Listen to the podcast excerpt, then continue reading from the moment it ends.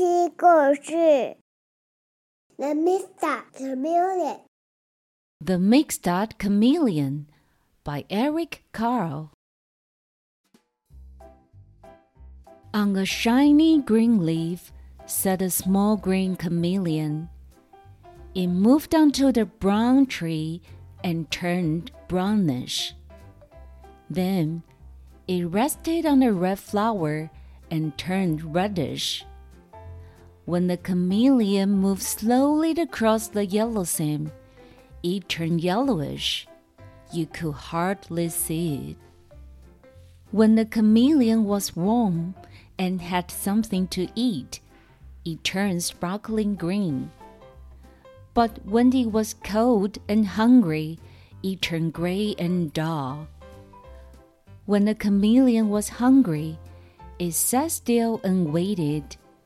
Only its eyes moved up, down, sideways until it spotted a fly.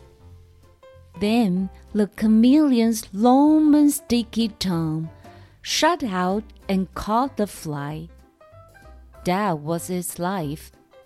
It was not very exciting, but one day the chameleon saw a zoo. It had never seen so many beautiful animals. The chameleon thought, How small I am, how slow, how weak. I wish I could be big and white like a polar bear. And the chameleon's wish came true. But was he happy? No. I wish I could be handsome like a flamingo. I wish I could be smart like a fox. I wish I could swim like a fish. I wish I could run like a deer. I wish I could see things far away like a giraffe.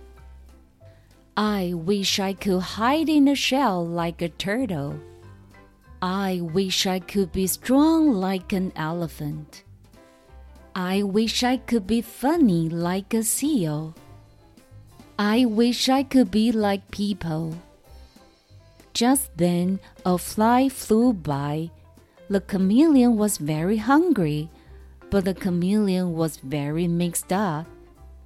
It was a little of this and it was a little of that and he couldn't catch the fly. I wish I could be myself. The chameleon's wish came true, and he caught the fly. 念。第一个，他想要当 bear；第二个，他想要当 flamingo；第三个，想要。 第三个，他想要当饭；第四个，他想要当肺；第五个，他想要当 radio；第第六个想要当植物。嗯。I wish I could be Beatles. You wish you could be Beatles? I wish I could be Ringo Starr. Okay, what's the name of the blue one? Paul McCartney. 那另外一个人是谁？John Harrison. What's the name for the yellow one? John Lennon.